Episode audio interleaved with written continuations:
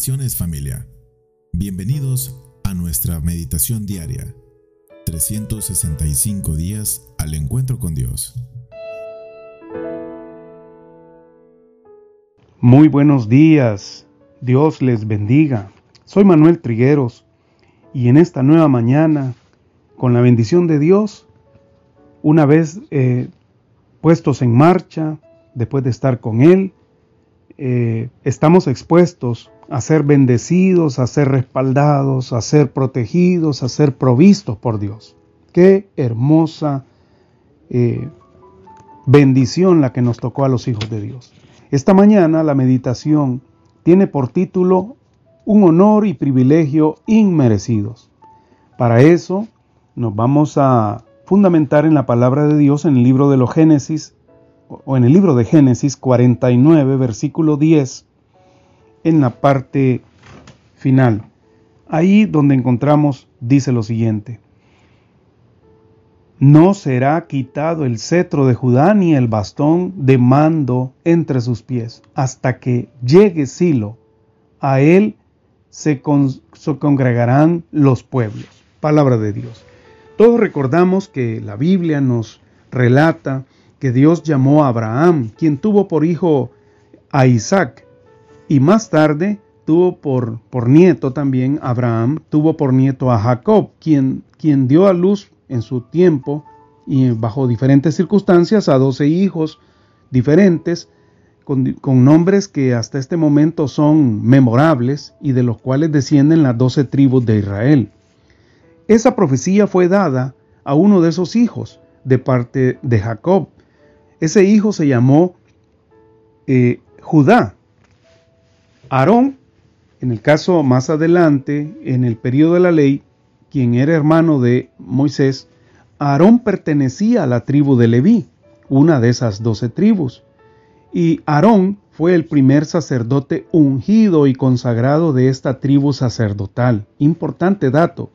También tenemos que recordar que Eliseba pertenecía a la tribu de Judá, Eliseba o conocida como Elizabeth, de donde descendió nuestro Señor Jesucristo y de quien predijo Jacob lo siguiente, lo que ya leímos, el cetro no se apartará o el don de mando o la vara de mando no se apartará de Judá ni la vara de gobernante de entre sus pies hasta que venga Silo y a él sea dada la obediencia de los pueblos.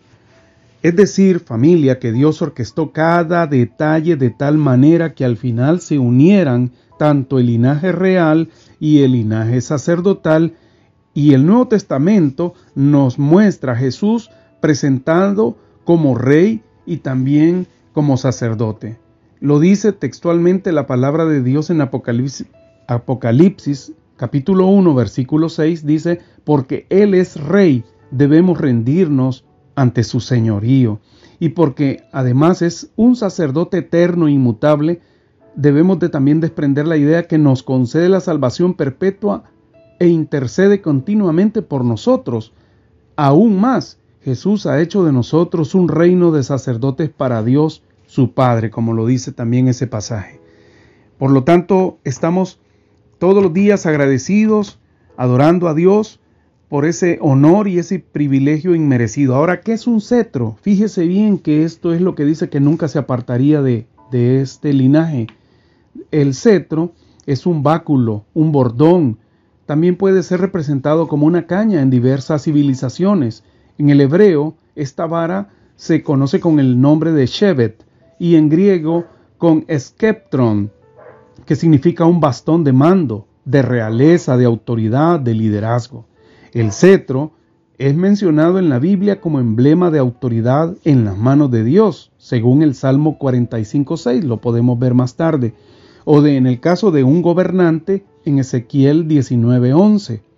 Un cetro entonces es un elemento confeccionado con materiales preciosos o valiosos y se usa como una insignia pública y constituye un símbolo de poder y de autoridad.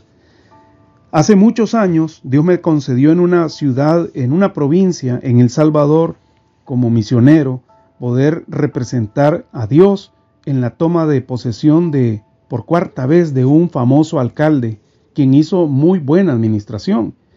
Y lo que le otorgaban en ese acto después de la oración era precisamente en un acto público ante todo el pueblo en el Parque Central frente al edificio, al Palacio eh, Municipal, era esta figura que estamos aquí hablando, el cetro, esa figura de autoridad, de poder, pero en el caso espiritual es, es una figura también simbólica espiritual que tenemos todos sus hijos, porque el rey vive dentro de nosotros, porque Dios nos ha dado poder y autoridad para representarlo a Él. Ese poder y autoridad, en el caso de lo que estamos hablando históricamente, podía ser usado para mantener el orden, para protección y en tercer lugar para eh, establecer castigo. Los romanos, impíos e inicuos, avergonzaron, ridiculizaron a nuestro Señor Jesucristo usando una caña común y corriente, burlándose de su señorío, previo al juicio falso, ilegal, injusto, amañado, corrupto, al que lo sometieron. Por esto digo, para finalizar, antes de orar, eh, no eches a la basura el honor y el privilegio que Dios te ha dado al hacerte un hijo de Dios. Oremos, Padre, gracias por el privilegio de ser eh, hijos de Dios por el ser parte de tu familia, por el otorgar tu Santo Espíritu en medio de nosotros. Tú conoces que somos polvo, como dice tu palabra. Tú conoces nuestras debilidades. Hoy las reconocemos y las ponemos, Señor. Las ponemos ahí donde deben de ser colocadas ante tus pies. Te pedimos en arrepentimiento que nos perdones, que nos envíes de tu Espíritu Santo, Señor, esa agua que refresca, ese pan que sacia, Señor, y que nos impartas de tu poder para vivir en autoridad y, Señor, mediante tu unción. Te lo pedimos para tu gloria en el nombre de Jesús. Amén. Que Dios les bendiga, amados.